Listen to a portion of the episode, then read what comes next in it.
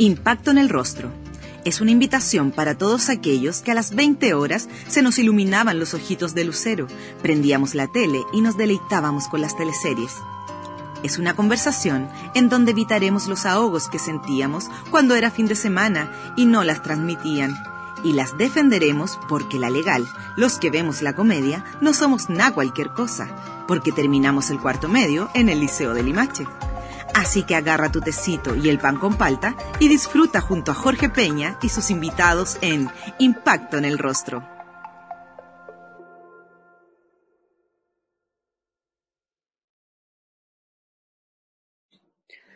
Hola a todos y todas, sean muy bienvenidos a este nuevo episodio. Queremos agradecer a nuestros auditores que nos acompañan en todas las emisiones y queremos recordarles que nos sigan en nuestro Instagram Impacto en el Rostro. Hoy nos acompaña un talentosísimo guionista, autor de varias teleseries tanto de Canal 13 como de TVN. También ha tenido la oportunidad de escribir para cadenas internacionales. Desde hace algunos años reside en Miami junto a su pareja y a su pequeña hija. Hablamos del gran José Ignacio Valenzuela, o también conocido como Chascas. ¿Cómo estás, José Ignacio? ¿Cómo has podido llevar este confinamiento? Hola, eh, estoy muy bien dentro de todo porque afortunadamente para lo que yo hago o para la rutina habitual que siempre he tenido los últimos 25 años de mi vida, em, no, no, he hecho nada distinto por culpa de la cuarentena. He estado trabajando muchísimo, he estado escribiendo mucho, encerrado todo el día no he tenido ningún tipo de cambio en el sentido de que yo, antes de esta cuarentena obligatoria que nos autoimpusimos, porque no es una cuarentena impuesta por las autoridades aquí en Estados Unidos, em, yo trabajaba 12 horas, 13, 10, 15, me paseaba por esos horarios y lo sigo haciendo ahora. Lo que pasa es que ahora todo se hace un poquito más difícil porque, bueno, Tal como decías tú en la presentación, tengo una hija que tiene, cumplió un año en cuarentena, está empezando a caminar, está exigiendo más, eh, estamos mi marido y yo repartiéndonos las tareas de la casa y repartiéndonos las horas de Leonora, así que se ha hecho un poco más complicado, pero en términos concretos, mi vida sigue siendo igual de aburrida que desde que empecé a escribir como, como escritor profesional. De hecho, descubrí que mi modo de vida se llamaba cuarentena. José Ignacio, te queremos agradecer por aceptar la invitación. Eh, vamos a hablar como en cada emisión de nuestras queridas teleseries. ¿Cuál era tu relación con las teleseries antes de ser parte de ellas? ¿Eras un fiel seguidor? ¿Las veías en familia? ¿Recuerdas algunas con especial cariño? Mira, curiosamente y paradójicamente nunca fui muy telenovelero, en el sentido de que mis papás no veían teleseries, mis papás trabajaban muchísimo, entonces llegaban a la casa como a las ocho y media, cuando se habían acabado las teleseries. Eh, por lo tanto, no era como una rutina familiar. Yo sí vi algunas teleseries, eh, tal vez te diría yo un poquito más grande, no tanto como chico o como en una, en, en el inicio de mi adolescencia. El año 87, por un asunto del trabajo de mi papá, nos fuimos a vivir a Punta Arenas y en esa época, en Punta Arenas, solamente se veía TVN. Y no había, por supuesto, cable, nada más que TVN. Y en esa época, por lo menos por una familia como nosotros, TVN no era, Canal 7 en ese momento, no era un canal que viéramos, era el canal del gobierno de la época. Así que le teníamos hecha como un poco la cruz a Canal 7. Pero como no había nada más que ver, me acuerdo de haber visto Mi nombre es Lara que era una teleserie que daba TVN, y haberme quedado como enganchado con la historia. Me gustó, me entretuvo, me entretuvo. Y después, cuando volvimos a Santiago, mm, empecé a ver teleseries de alguna manera un poco más regularmente. Eh, hubo teleseries de Canal 13 que me encantaron, Villa Napoli, por ejemplo, me acuerdo. Em, y de Canal 7 en esa época también me gustó mucho Trampas y Caretas en ese momento. Jaque Mate, que también fue una teleserie que a pesar de que no le fue muy bien, a mí lo personal me encantó. Pero digamos que fue bastante acotado mi relación con las telenovelas. Eh, varias de las teleseries que mencionaste eran eh, teleseries originales de Brasil, ¿cierto? Claro, claro. De hecho, yo me acuerdo que cuando empezó mi relación con Canal 13, el año 94, que fue cuando yo fui a Canal 13 buscando trabajo y me, eh, me pidieron una idea y yo entregué una idea que terminó siendo una teleserie que se exhibió al año siguiente, el 95. Una de las razones que, digamos, que permitió que Canal 13 se interesara en un proyecto de un cabro chico absolutamente desconocido era que pocos días antes se había terminado el contrato que Canal 13 tenía con la Red Globo para que la Red Globo le facilitara a Canal 13 guiones originales brasileños. Por lo tanto, Canal 13 en ese momento se vio en la encrucijada de tener que buscar por sí mismos un producto, eh, un libreto para poder hacer una teleserie o no iban a poder salir al aire. Yo siempre he pensado que mi carrera se la debo a esa cancelación de contratos. Si Canal 3 hubiese seguido teniendo un contrato con Redo Globo, jamás en la vida eh, me hubiesen pescado, ni mucho menos me hubiesen aceptado una idea, creo yo. Mucho se habla de la época dorada de las teleseries chilenas, aquellas que tenían un gran presupuesto, un gran elenco, locaciones fuera de Santiago, y que hasta el día de hoy son recordadas con cariño por buena parte del público. Si tú tuvieras que definir esta época, ¿cómo lo harías? ¿Qué características tenían estas teleseries que las hicieron tan especiales? A ver, es una pregunta fascinante por un lado y súper difícil de contestar por otra, porque creo que son, es una pregunta que tiene muchas capas. Voy a irme por lo más evidente. Las teleseries de esa época estaban hechas por gente que amaba profundamente la televisión. Eh, no estoy pensando solamente en directores y en productores. Estoy pensando en Oscar Rodríguez, en Christian Mason, en Vicente Sabatini, eh, en la Kena Rencoré.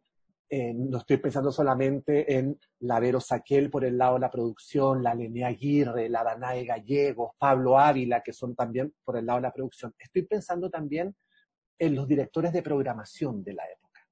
Estoy pensando en los directores generales de los canales de la época estoy pensando en Ricardo Miranda, estoy pensando en la Sonia Fuch, que eran las cabezas de Canal 13 y de TVN en ese momento, que eran los únicos canales que hacían teleseries.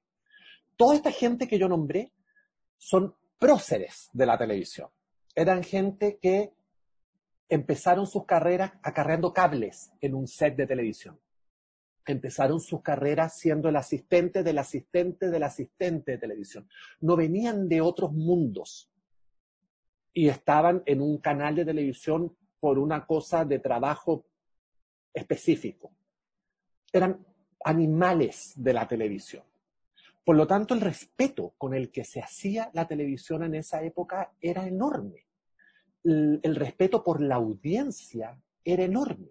Y el respeto por el producto que se tenía, fuera bueno o malo, fuera exitoso o fuera un fracaso, era enorme.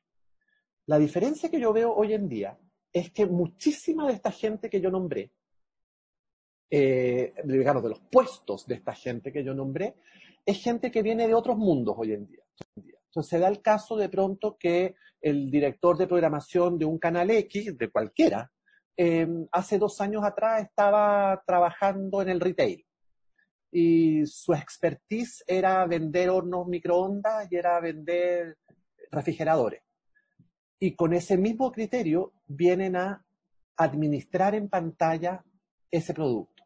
Entonces, ¿cuál es la consecuencia directa de eso? La consecuencia directa de eso es que un escritor escribe un capítulo de una hora, pero sale al aire 25 minutos. Y de un capítulo hacen tres. Cualquier persona que sabe un mínimo de televisión o de estructura televisiva o de estructura dramática sabe que eso es el peor atentado que tú le puedes hacer a una historia. Eh, por otro lado, entonces, si los días viernes a lo mejor baja un poco la audiencia, lo sacan del aire. Y si a lo mejor los jueves es un día que la gente eh, carretea más tarde, entonces si el horario es en las 8, pues los jueves la damos a las 8.45.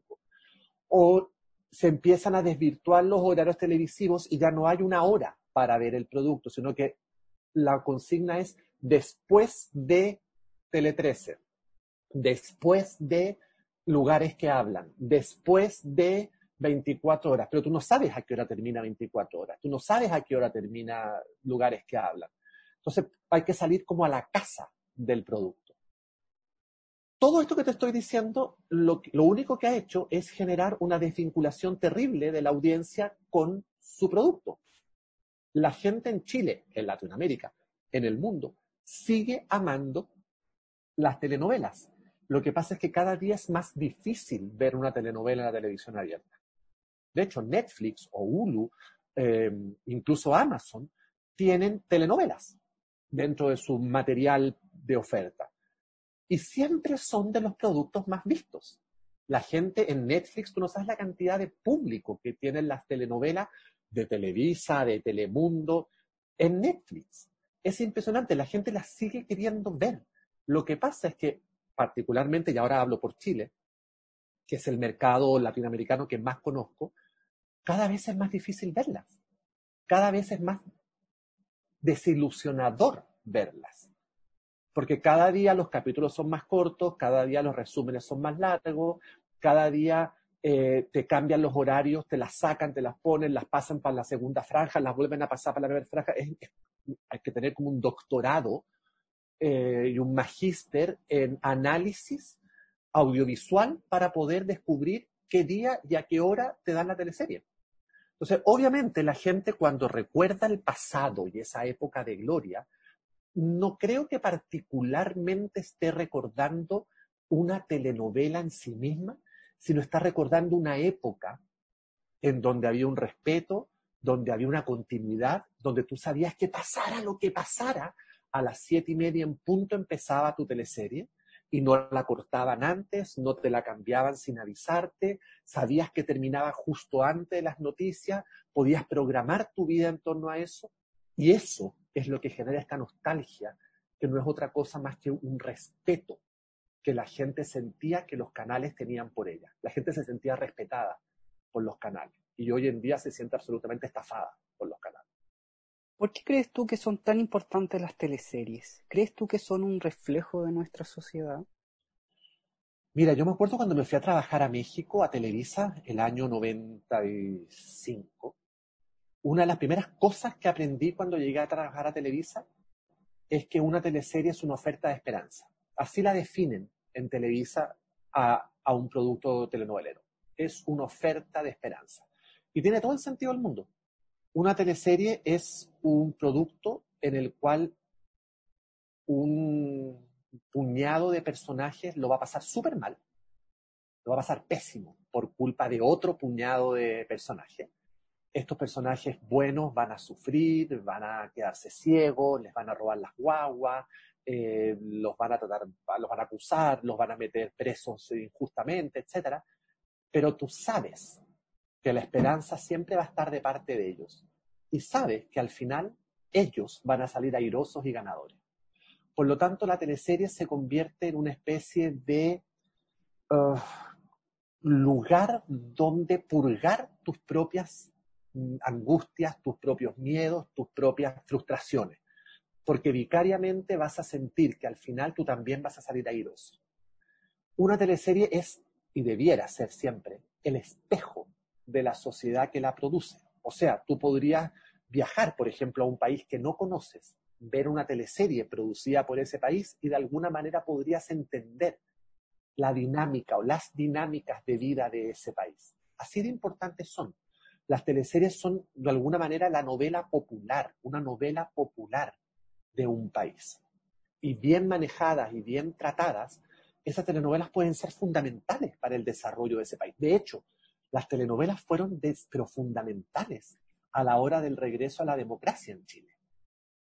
Toda esa época de TVN de los 90, que fue una época gloriosa de TVN, donde se pasearon por Chile, donde nos mostraron el sur, nos mostraron el norte, nos mostraron nuestra historia, nos mostraron nuestras etnias, nos mostraron Isla de Pascua, que era un territorio absolutamente desconocido y lejano para la gran mayoría de los chilenos, fue un periodo fundamental, si tú quieres, en la reconstrucción y en el reconocimiento de Chile.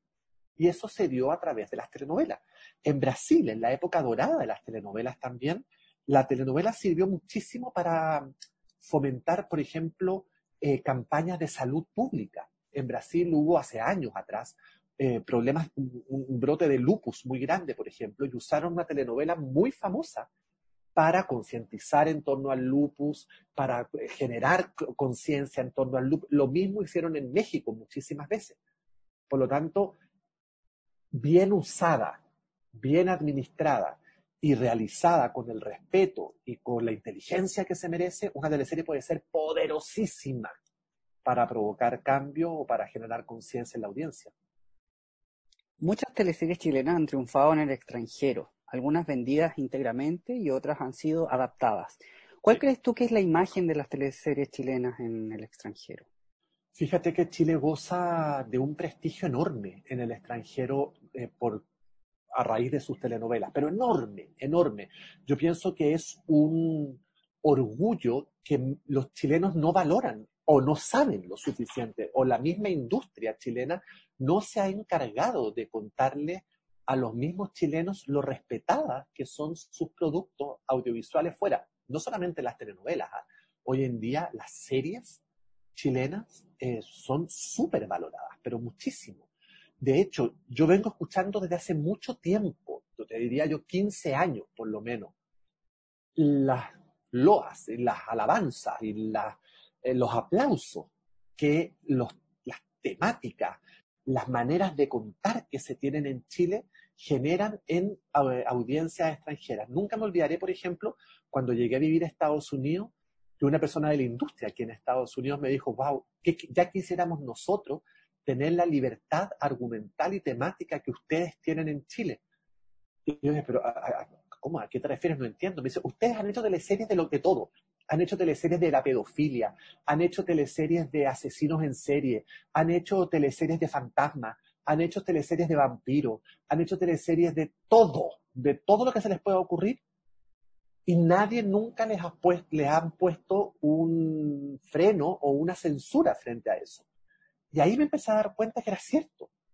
A lo mejor por, no sé por qué, pero a lo mejor por el hecho de haber estado tan limitados durante un tiempo, después viene una explosión temática, o porque los chilenos somos muy buenos para explorar cosas distintas, o porque nos encanta contar historias y entonces nos gusta siempre como manipular la manera de contar esas historias, pero el hecho es que son muy, muy valoradas fuera de Chile.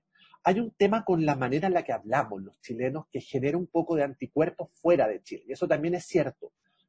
Hay, hay como una manera de hacer la telenovela que es opuesta a lo que se hace en el extranjero. En el extranjero te piden ser universal. O sea, cuando yo hago telenovelas para Telemundo, cuando hago telenovelas para México, me piden ser lo más universal posible. Cuando hago teleseries para Chile, me piden ser lo más chileno posible. Entonces, hay personajes que de pronto no se les entiende lo que hablan, porque hablan en un coa chileno muy particular, donde a mí, incluso como chileno, a veces me cuesta, entenderle. Entonces, eso llevado a un público global, claro, genera un ruido que distrae de la, de, de la temática de lo que se está viendo. Por eso muchas teleseries chilenas que han vendido la lata fuera de Chile las han doblado a un español neutro para que entonces tengan mayor éxito afuera. Y lo entiendo, lo entiendo, lo entiendo. No es lo mejor, no es lo ideal, pero lo entiendo. Pero por otro lado, la gente a lo mejor tampoco sabe que los libretos chilenos, los, guiones chilenos de teleseries famosas chilenas han dado la vuelta al mundo. Y más de una vez. Entonces eso también, como te digo yo, es un motivo de orgullo no celebrado, creo yo, en Chile. No se le ha dado la importancia eh, a nivel internacional que la, industria audiovisual chilena ha tenido y está teniendo. Como por ejemplo las versiones que ha tenido Amores de Mercado, Donde está Lisa, que han sido teleseries que eh, han tenido más de una versión en el extranjero. Exactamente, exactamente. Han tenido más de una versión. Eh, son varias, ¿eh? son varias, son solamente esas dos, son varias más. Pero en el caso particular, por ejemplo, de Amores de Mercado, Telemundo eh, hizo una versión que se llamó ¿Quién es quién? Si no me equivoco, hace tres años. Y ahora Televisa hizo su propia versión y Univision la tiene al aire ahora con unos ratings estupendos acá en Estados Unidos, aunque a pesar, hace tres años vieron la misma historia por Telemundo, por el canal de la competencia. Y, y está teniendo un éxito enorme. Entonces sería súper interesante, me parece a mí también, que Chile empezara a explorar eso. Chile no ha hecho remakes de sus propias telenovelas. Y creo yo que es una beta que debieran empezar a explorar en Chile. A mí me encantaría ver un remake de Los Títeres. Me encantaría ver un remake de Ángel Malo. Me encantaría ver un remake, no sé, de Marta las Ocho, que era una telenovela estupenda chilena de fines de los 80, comienzos de los 90, no me acuerdo. Villa Napoli también, como la mencionaste. Villa Napoli era estupenda. También de la Torre 10, por ejemplo. Me encantaría ver nuevas versiones de esas telenovelas. Y ese es un mercado que no se ha explorado en Chile. José Ignacio, corrígeme, tenías tan solo 23 años cuando escribiste Amor a domicilio. Tenía menos. Yo empecé a escribir, sí. Yo empecé a fines del 93. Yo tenía 20 años recién cumplidos cuando empecé a trabajar en eso. O sea, yo me acuerdo que yo llevé los, los papelitos al Canal 13 cuando tenía 19, estaba en primer año de universidad. Y empecé a escribir a los 20. Fue, pues te digo, fue una cosa rarísima, que no sé cómo sucedió, pero yo creo que sucedió por la desesperación de Canal 13 de no tener nada que poner al aire. Podríamos eh, profundizar un poco en Amor a Domicilio. ¿Qué recuerdos tienes tú de haber escrito esta teleserie protagonizada por Alejandra Herrera, por Luciano Cruzcoque? Eh, el tema central era de Nicole, Dame Luz. Nicole, sí. Uf, para mí amor a domicilio es, no sé ni cómo decirlo, es, es como una, es como una sensación de tibieza. Es una cosa muy particular. Tenía 20 años. Estaba empezando a vivir solo. Eh, antes de Amor a Domicilio, tenía ya ciertos trabajos, me estaba manteniendo solo, me estaba pagando yo la universidad, estaba estudiando dos carreras, estaba trabajando como un loco, eh, haciendo clases particulares, escribiendo, en lo que fuera para poder mantenerme.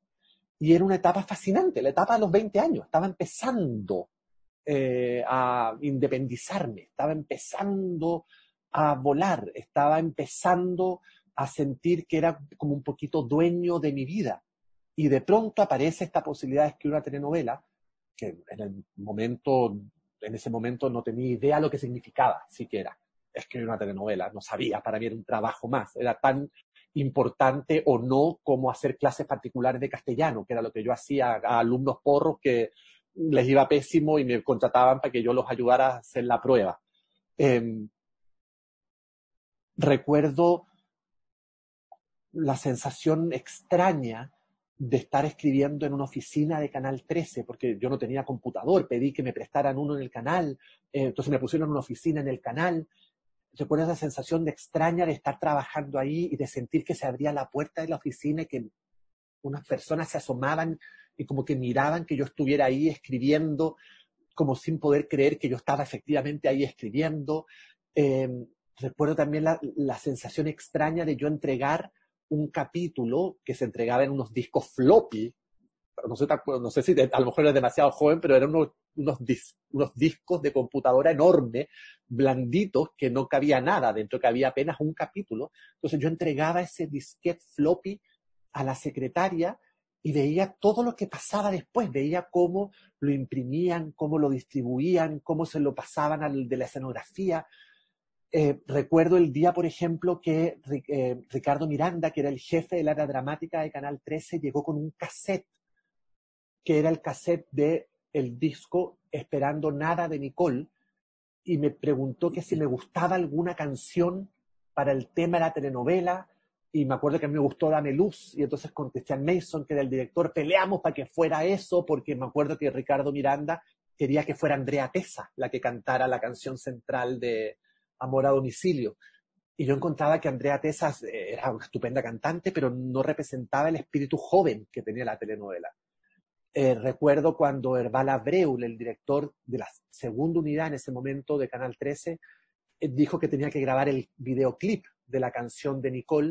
Y entonces con Herbal nos encerramos a diseñar cómo sería este videoclip y habíamos visto recién los dos la película Drácula de, de Coppola y había una escena preciosa donde Gary Oldman bailaba rodeado de velas con, con Winona Ryder. Y nosotros dijimos, eso, copiemos esa escena, copiemos esa escena que es preciosa. Y yo me acuerdo haber traído candelabros de la casa de mi papá, de la casa de mi tía, y Herbal trajo candelabros de su casa y pusimos unos candelabros y se convirtió eso finalmente en el videoclip. Entonces, para mí, Amor a Domicilio está asociado, va a estar asociado eternamente a una época de mi vida en donde todo parecía posible, donde parecía posible soñar una idea y que funcionara, donde parecía posible sentarme a escribir algo y verlo en la pantalla después, donde parecía posible, em, no sé, eh, ir un día a una discoteca con mis amigos a bailar y que en la pantalla de la discoteca dieran el videoclip de la Nicole que yo había ayudado a hacer con las velas de mi casa. Es una sensación fabulosa y siempre que me pierdo un poco o que siento que las cosas no me funcionan o que de alguna manera me pregunto si estaré haciendo las cosas correctas o no, vuelvo a esa época, como que vuelve a la semilla para sentir que sí, que, que, es correcto lo que estoy haciendo, que si lo pude hacer una vez, lo voy a poder hacer de nuevo.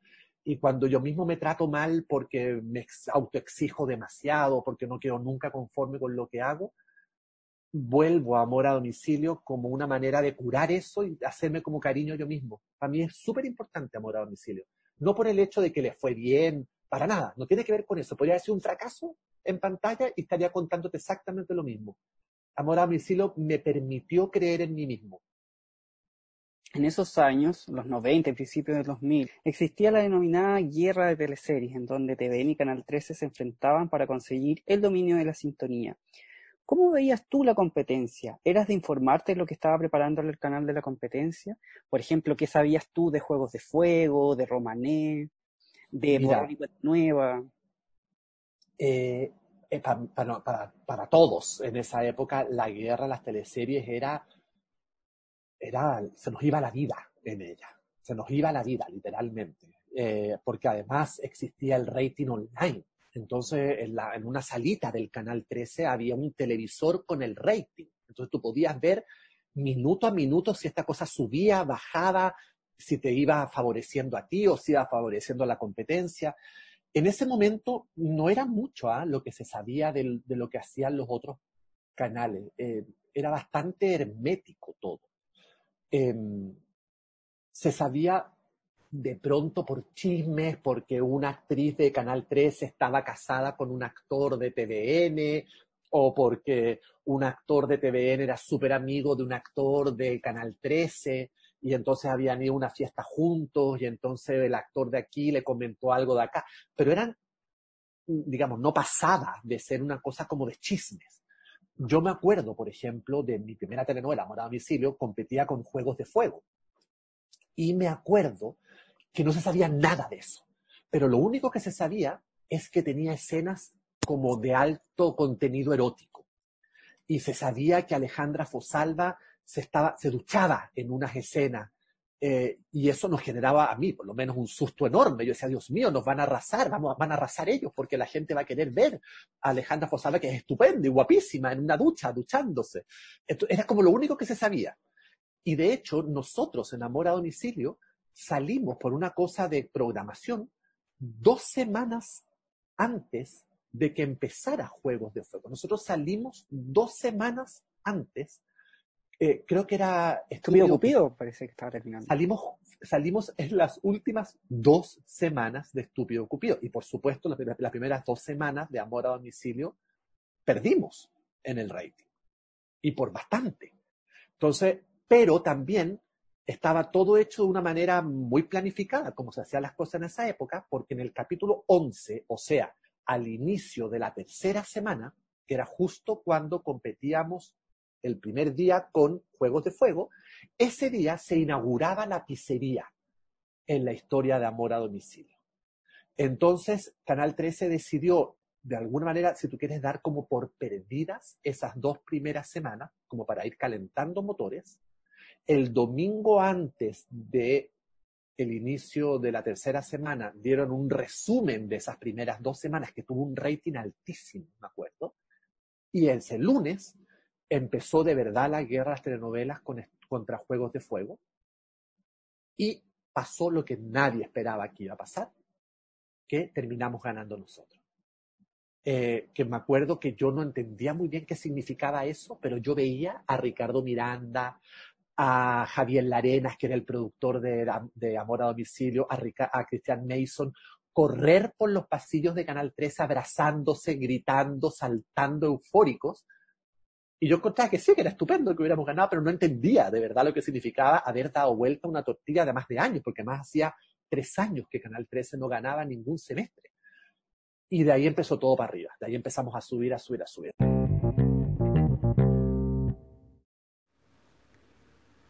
¿Te gustaría ganar un gran libro y leerlo en tiempos de pandemia? Con Impacto en el Rostro y Alquimia Ediciones lo puedes lograr. Solo debes seguir ambas cuentas en Instagram y contestar la siguiente pregunta. ¿Cuál es tu teleserie favorita?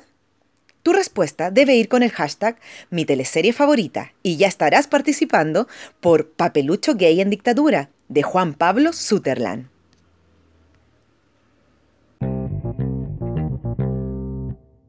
Y ahí empezamos a darnos cuenta que por más que eh, hubiese una escena de ducha o algo así, yo por lo menos empecé a darme cuenta de eso, que sí, son elementos que a lo mejor pueden generar prensa o interés, no es, no es eso lo que te va a hacer ganar a la larga eh, con un buen producto, es otra cosa, es otra cosa. Y la búsqueda de esa otra cosa es lo que me ha mantenido activo como guionista y escritor todos estos años.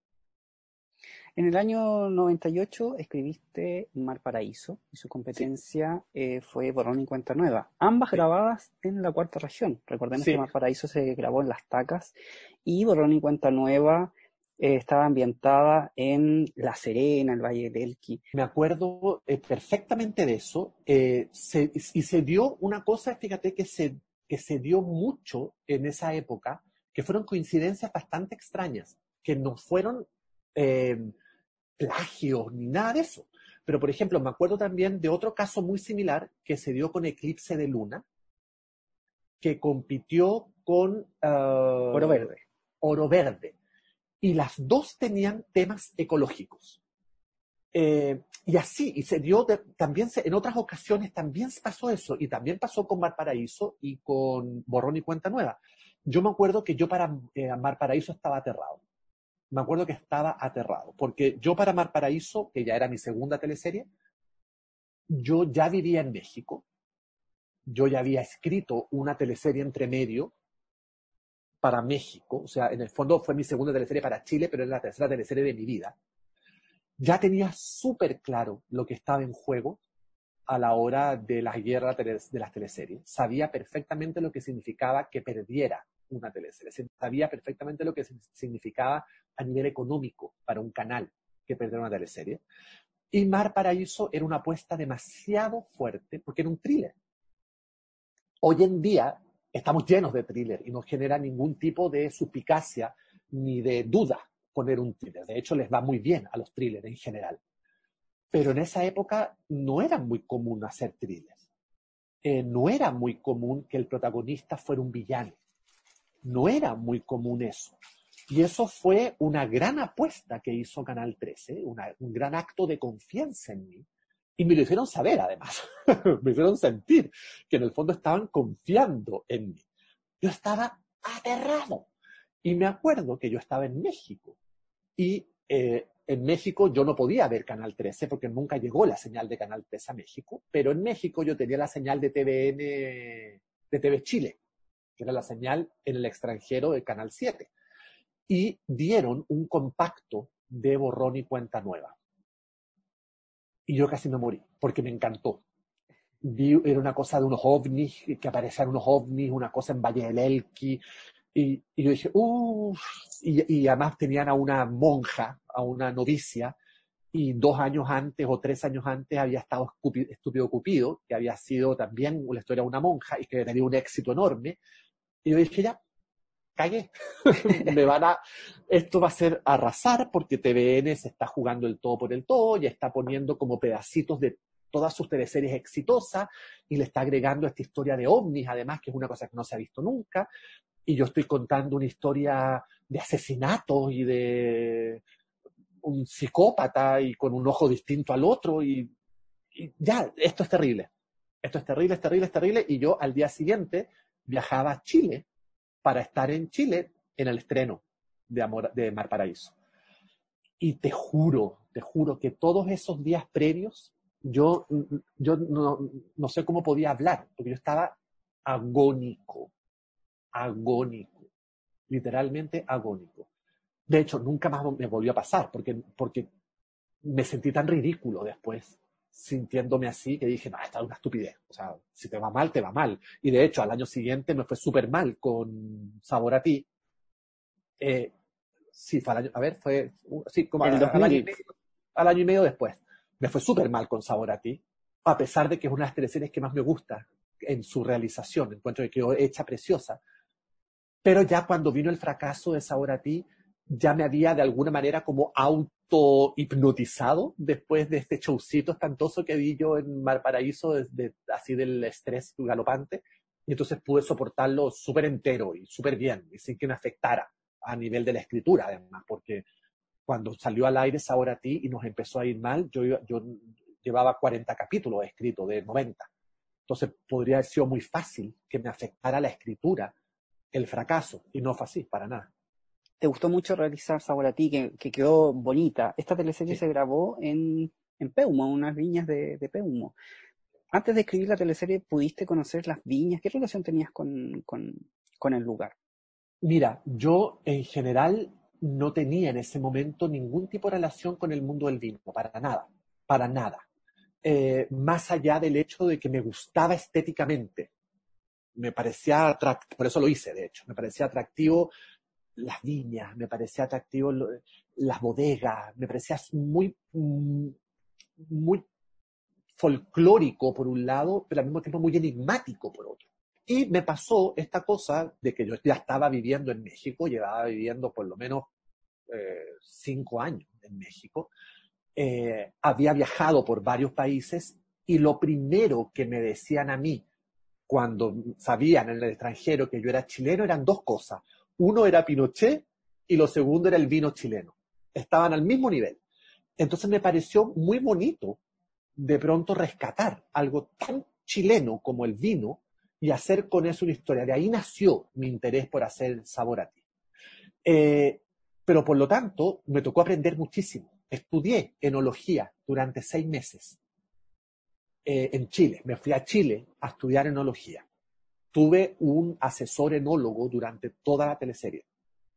Viajé al Museo del Vino en Francia y viajé a Vainópolis, que es un centro del vino en Inglaterra, a aprender. Me fui a vivir dos semanas a la, Viña La Rosa, que es donde se hizo la realización de la teleserie. Aprendí muchísimo, muchísimo, muchísimo. Estudié, yo soy bien mateo para esas cosas, estudié y soy, además, tuve que hacer un esfuerzo enorme porque yo soy muy poco, eh, no, no, sirvo para el mundo exterior. Yo, sí, yo funciono en el mundo interior. A mí el mundo exterior me da alergia, eh, me caigo. De hecho, cuando viví en esta viña La Rosa, me fui antes de tiempo porque me picaron todas las abejas de la viña, me mordió un perro, me cayó una zanja. Lo pasé pésimo, lo pasé pésimo. Pero aprendí muchísimo. Y todo eso que aprendí lo volqué directamente en la teleserie. Entonces, para mí fue un trabajo, uf, fue, fue, la teleserie, creo yo, donde más he tenido que estudiar, aprender, donde la única, donde tenía detrás de mi computador cientos de fotos, de gráficos, de papeles, de archivos, de documentos, de cosas, eh, de investigación que hice, y todas ellas las aplicaba en la teleserie. Para mí fue un trabajo bestial, sabor a ti en varias de tus teleseries, como, bueno, las que hemos comentado, Paraíso, Sabor a ti, se mezclan historias ligadas al drama con otros núcleos que apuntaban a la comedia. ¿Qué era lo que más disfrutabas escribiendo? ¿Qué era lo que más te, te costaba también? ¿El drama, la comedia, la mezcla quizás de ambas, hacerlas eh, bailar en esta, en esta gran historia? Mira, eso que tú dices es totalmente cierto, pero eso también responde a las exigencias de la época. Porque en, ese, en esas épocas, eh, comienzos de los 90, te diría yo, hasta los comienzos de los 2000, toda la década de los 90, lo normal, o por lo menos así se asumía desde los canales, era que había un solo televisor en la casa. Por lo tanto, la telenovela tenía el rótulo de familiar. Y eso exigía que fuera un producto que pudiera ser visto por niños, jóvenes, adultos y adultos mayores. Que no fuera un producto que los padres se sintieran incómodos de ver con sus hijos. No tuvieran que taparle los ojos al niño, decirle, no miren, no miren, no miren. ¿Me entiendes? Tenía que ser una cosa que convocara a todos estos estratos eh, de edad y al mismo tiempo que fuera súper transversal. Entonces, por eso además también los elencos eran multitudinarios. O sea, era muy normal que una teleserie, todas mis teleseries de los 90 tienen sobre 50 personajes. Todas. Hoy en día tener más de 15 es un lujo. Pero esas tenían sobre 50. Pues claro, tenías que tener adultos, tenías que tener jóvenes, tenías que tener niños, tenías que tener viejos, tenías que tener todas las edades. Y al mismo tiempo te pedían un equilibrio temático dentro de los canales.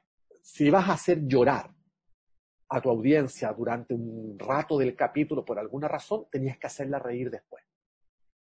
Entonces, por eso había siempre personajes más bien de comedia, que su sola aparición generaba una comedia, y había personajes que no se reían nunca y que nunca hacían reír y que estaban ahí para otras cosas, que eran para hacer sufrir, para hacer maldades, etc. A mí en lo personal yo disfruto muchísimo la comedia, pero la comedia siempre es mucho más difícil. A mí me sale de una manera más orgánica y más natural el drama, el melodrama, el, el thriller. Tengo que pelear, tengo que luchar para que me salga comedia. Tal vez por eso he hecho mucho menos comedia en mi vida que drama. He hecho muchísimo más drama. Ahora, cuando escribo comedia lo paso muy bien, muy, muy bien. De hecho, tengo varios libros, por ejemplo, no telenovelas, libros, que son exclusivamente comedias. Y es una delicia escribirlo. Pero sí es, tiene un nivel de exigencia, al menos para mí, muchísimo más grande. Yo siempre he pensado que es mucho más fácil hacer llorar que hacer reír. Y eso, obviamente, a la hora de escribir un guion, aplica totalmente. El año 2010 te cambias a TVN y en este canal escribes La familia de al lado teleserie que pudiste adaptar al extranjero tiempo después. ¿Siente que hay una suerte de ventaja para un escritor eh, adaptar un trabajo ya realizado?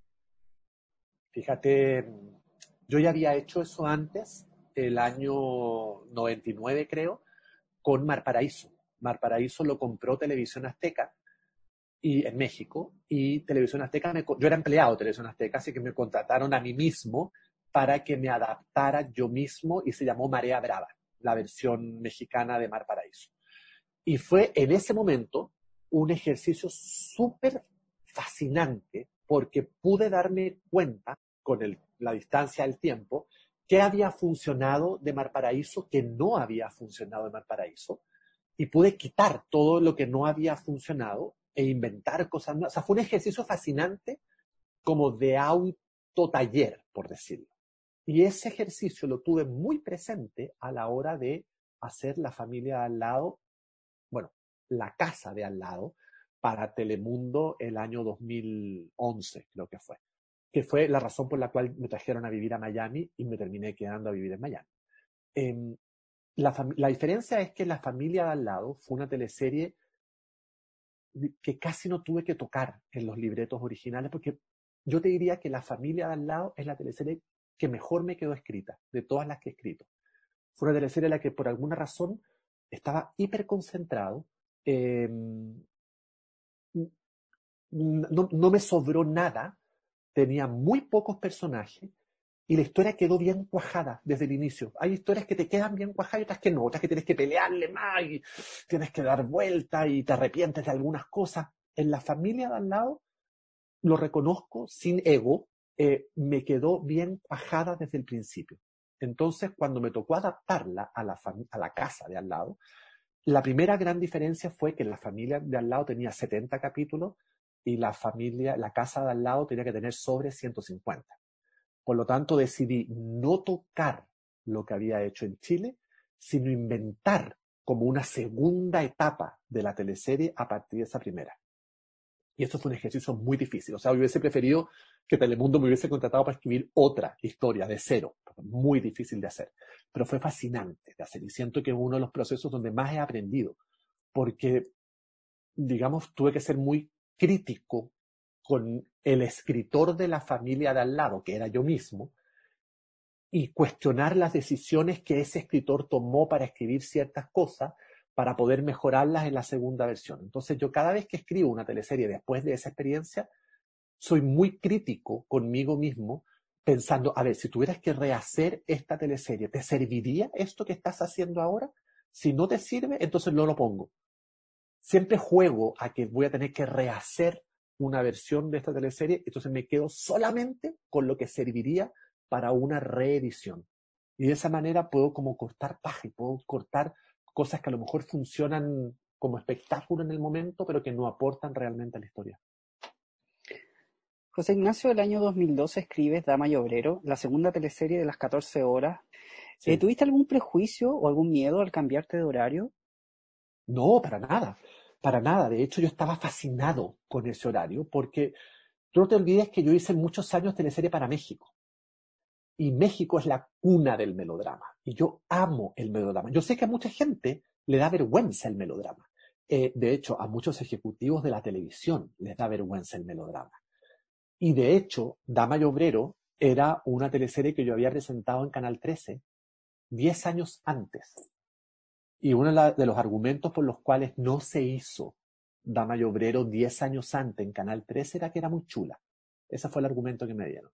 Que era muy chula, que a nadie le interesaba en Chile el melodrama que mm, a quién le podía interesar la vida de un obrero con una cuica en Chile. Que eso eran chulerías que funcionaban en México, pero que Chile no era México, por suerte. Fue muy terrible, fue muy... Eh, lapidario. Lapidario y fue muy frustrante para mí, porque además me di cuenta que nos estábamos poniendo muy snob. Y sabes que yo detesto en la vida es el snobismo, me carga el snobismo. Encuentro que atenta contra todo y quedó guardada esa teleserie. Y cuando la Kena Rencoré, que era con quien yo estaba trabajando en TVN, terminando La familia al lado, me preguntó que, que, que si tenía alguna nueva historia que ofrecerles, yo me acordé de Dama y Obrero. Y se la pasé. Y ella me dijo, pues perfecto, vamos entonces a inaugurar un horario a las 3 de la tarde y queremos que esto esté ahí. Y yo, yo estaba dichoso, dichoso, yo estaba en mi salsa.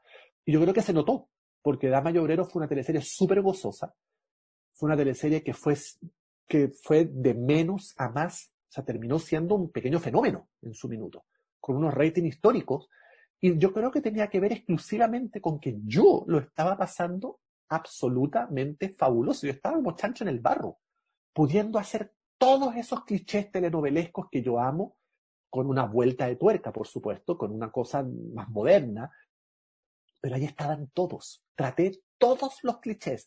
La paralítica, eh, los hermanos, los papás que abandonan, las mamás falsas, los prejuicios. Y además me di el gustito de usar Dama y Obrero como una manera de denunciar los racistas, los xenófobos y los prejuiciosos que somos los chilenos. Mucha gente no se acuerda, pero el año 2010 en Chile empezó recién la discusión sobre el matrimonio igualitario. Y nos tocó escuchar atrocidades, que si se aprobaba eso, se iba a tener que aprobar la zoofilia, en fin, cosas atroces. Y yo decidí anotar todas esas atrocidades en una lista. Y había dos personajes en Dama y Obrero que eran los villanos. Uno que era la Magdalena Magnez y otro que era César Sepúlveda, que era el protagonista. Y a esos dos personajes les puse textual todos esos diálogos que yo había copiado de nuestras autoridades, de nuestros senadores, de nuestros diputados, y se los puse textuales en sus diálogos. Entonces yo usé Dama y Obrero como una manera de denunciar públicamente esas atrocidades que estábamos escuchando y de demostrarme a mí mismo que perfectamente eran diálogos de villanos de caricatura. Entonces fue fascinante para mí poder eh, usar la realidad así, concreta y directa, para con eso hacer una ficción. Yo lo pasé súper bien haciendo Dama y. Me encantó, me encantó y quedé feliz además con el resultado. José Ignacio, en teleseries, ¿hay algún tema que sientas que has dejado en el tintero?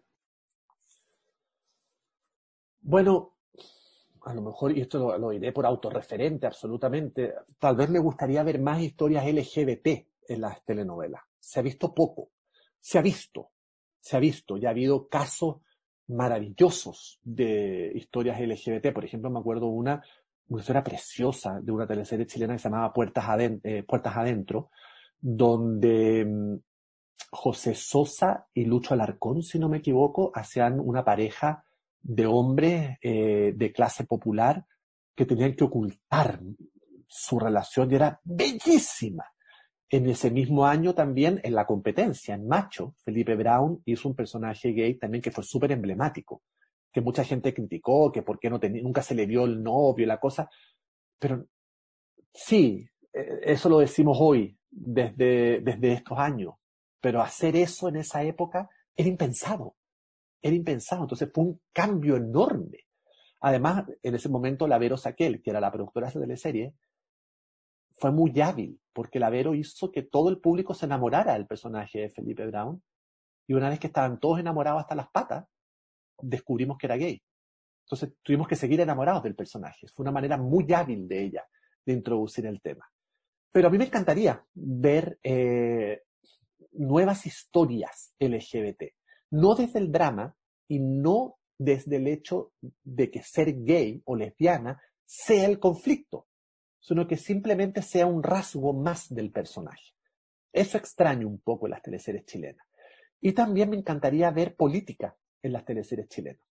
Eh, uno ve de pronto teleseries brasileñas, tenemos teleseries de aquí de Estados Unidos, de Univisión, de Telemundo, y te empiezas a dar cuenta que el tema de la política bien usado puede ser fascinante para escribir teleseries. Aquí hubo una teleserie en Telemundo, que hace, un par de años atrás, que hace tres años atrás, que se llamó Bajo el mismo cielo, que era una teleserie de un inmigrante mexicano ilegal, que además era el tema de ese momento, porque cuando salió la teleserie estaba asumiendo recién Trump, acá en Estados Unidos y tenía todo su discurso xenófobo en contra de México, de que había que hacer un muro enorme, gigantesco, grande, bello, para separarnos de ese país espantoso.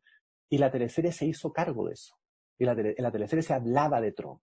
Y fue un exitazo enorme esa teleserie acá. No era una teleserie política, pero la política impactaba la vida del personaje principal, por lo tanto era muy importante en su, en su quehacer eso también, esas cosas yo extraño un poco en Chile también. José Ignacio, y para terminar, ¿te gustaría volver a escribir teleseries para Chile? Me fascinaría, me fascinaría, pero no le veo posibilidad en este momento. Eh, he tenido algunos acercamientos de canales chilenos, pero tengo unas exigencias que no están dispuestos ellos a aceptar. Eh, y no tienen que ver con, con eh, aspectos económicos, para nada, sino que tienen que ver con aspectos de respeto al producto. Por ejemplo, yo no aceptaría que me cortaran el capítulo en tres. Y eso en este momento es imposible. Eh, yo no aceptaría que me quitaran días de emisión a la semana. Eso tampoco están dispuestos a, dármelo. Eh, yo no aceptaría que si el canal emite 140 capítulos al aire y yo he escrito 70, me paguen solamente 70 tendrían que pagarme 140, porque en todos los países del mundo se paga por capítulos emitidos, no por capítulos escritos. Em, ese tipo de cosas eh, me, creo que lo pasaría muy mal. Creo que yo sería un cacho para un canal, para un área dramática en este momento, porque, porque no estaría dispuesto a transar en esas cosas. O sea, si tú vas a exhibir un capítulo de 20 minutos al aire, yo escribiría un capítulo de 20 minutos. Preferiría escribir 300 capítulos de 20 minutos a escribir 70 capítulos de una hora y media para que los corten y los tijereten y ellos después busquen un final, etc. No aceptaría eso. A, lo mejor es porque me acostumbré. En México eso no se hace nunca. Acá en, en Estados Unidos tampoco se hace nunca. Aquí tú escribes eh, exactamente lo que va a salir al aire y por eso los capítulos funcionan y por eso no tienen los finales que tienen que tener y tienen el, arco que tienen que tener y tienen la diagramación que tienen que tener y no hay que mover escenas, no hay que inventar finales de la nada. Esos son los aspectos que a mí me complican muchísimo, muchísimo. Eh, que van ligados al respeto y al hábito, finalmente. Van por un lado ligados al respeto al guionista, al, al, respeto de saber que sin un buen guion no hay historia, no hay producto, y también va ligado al hecho de que esta gente sabe que alterar y dañar un libreto es dispararse en el pie, es dañar finalmente tu producto al aire. Entonces me cuesta, me costaría mucho dialogar con alguien que, que destruye un libreto. Me costaría muchísimo. Me costaría muchísimo. Eh, pero si me preguntas, me fascinaría escribir una teleserie para Chile. O sea, diría que sí inmediatamente, pero inmediatamente. Inmediatamente. Me encantaría, me encantaría, me encantaría. La última que hice para Chile fue Dama y Obrero y en un año más se cumplen 10 años. O sea, hace una década que no escribo para Chile. Y, no quiero que se termine convirtiendo como en un fantasma en mi vida. Me, cargaría que Dama y fuera la última teleserie que yo hice en mi carrera para Chile. Sería terrible. Eh, me dolería muchísimo. Soy chileno, me importa Chile. Eh, encuentro que en Chile hay actores gloriosos, gloriosos. Para mí son los mejores. Eh, hay directores fabulosos. Hay una experimentación que no se permite en ningún otro país más que en Chile. Y me encantaría poder escribir para Chile, pero no lo pasaría bien sabiendo que van a desarmar lo que escribí sin ninguna razón y que la van a dar un día martes a las once y media, después el miércoles a las seis y media, después el jueves no la van a dar, después el viernes la van a dar sin aviso, la van a estrenar un domingo porque sí, a pesar de que nunca más la van a volver a dar los domingos. Eh, no, no estoy de acuerdo con eso. Y en ese sentido soy consecuente y no, no trabajo con las cosas en las que no estoy de acuerdo. José Ignacio, te queremos agradecer este tiempo, esta sinceridad, estas ganas de responder, de hablar de teleseries. Mira, primero que todo agradecerte por haber pensado en mí para esta serie de podcast. Eh, es, es, un honor poder estar hablando contigo de lo que sé y de lo que hago lo que me demuestra que el producto telenovelero está más vivo que nunca, a pesar de que esté tan apaleado en este momento, de que los ratings en general no sean los más convenientes, eh, pero también hay que entender que los tiempos de dominio de la telenovela, donde era el producto familiar, ya pasaron. Por lo tanto, hoy en día estamos viviendo otra cosa, que es la segmentación de la telenovela. Eh, hoy en día, y ese, ese debería ser nuestro futuro, hoy en día deberíamos especializarnos en teleseries infantiles, teleseries juveniles, teleseries para adultos, teleseries de trasnoche, teleseries eróticas, teleseries policiales, teleseries, deberíamos, deberíamos hacer teleseries con apellido. Y obviamente una teleserie de nicho no va a tener los 40 puntos de rating que tenía antes Pampilusión o que tenía antes Marrón Glacé, que era la teleserie para toda la familia. Pero no importa, eso no significa que no sean buenas. Y yo creo que la audiencia también debiera ser muy crítica con sus teleseries y exigir ese respeto por las teleseries. A mí me parece que, que la gente está siendo súper clara. La única manera que la gente tiene de manifestarse con las teleseries es dejando de verlas. Y eso es la manera que tiene la gente de manifestarse. Y si la están dejando de ver, no es porque la teleserie no funcione. Es, no, la teleserie como género no funcione es simple y sencillamente porque no le gusta cómo le están administrando en pantalla sus teleseries. No deja de ser casualidad que el canal que dentro de todo mantiene una cierta regularidad con sus teleseries, que es Mega, sea el que mejor le va.